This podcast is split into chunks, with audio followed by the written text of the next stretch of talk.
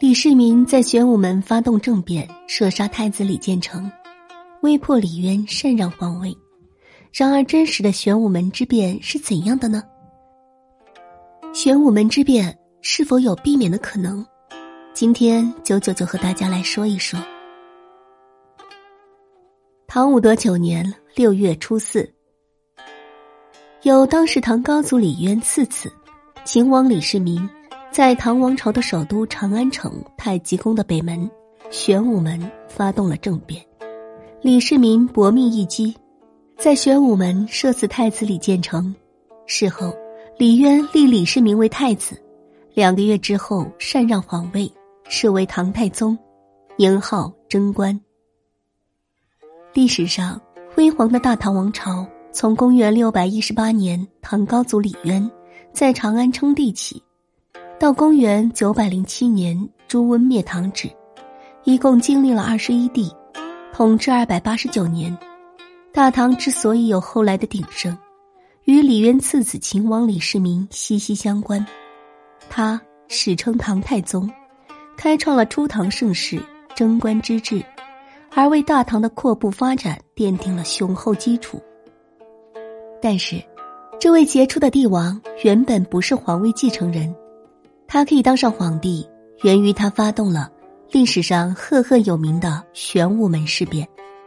说起这一场惨烈的政变，其实是李世民与他的长兄太子李建成、四弟齐王李元吉之间为争夺皇位而导致的。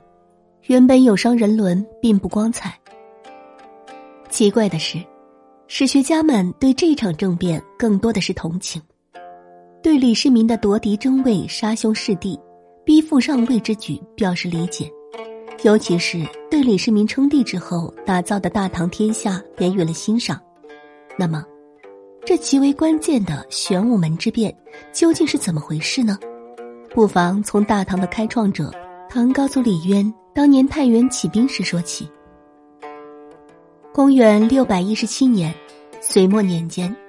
时任太原留守的唐国公李渊，趁天下大乱、群雄称霸之际，起兵反隋，攻占长安之后，于次年称帝，建立唐朝，这就是赫赫大唐的发端。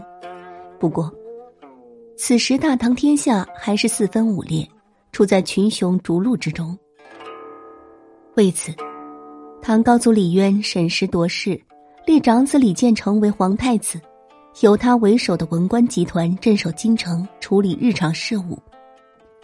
令英勇善战的次子李世民，率清王府为主的武官集团出征平定天下。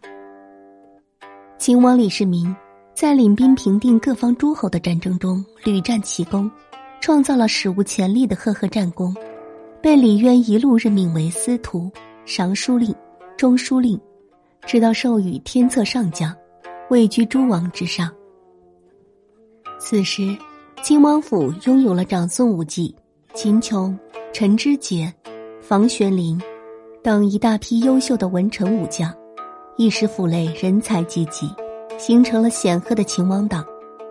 原本极具文韬武略的李世民威望逐渐增高，令守臣醇厚的太子李建成坐立不安，担心长期下去太子之位不保，于是。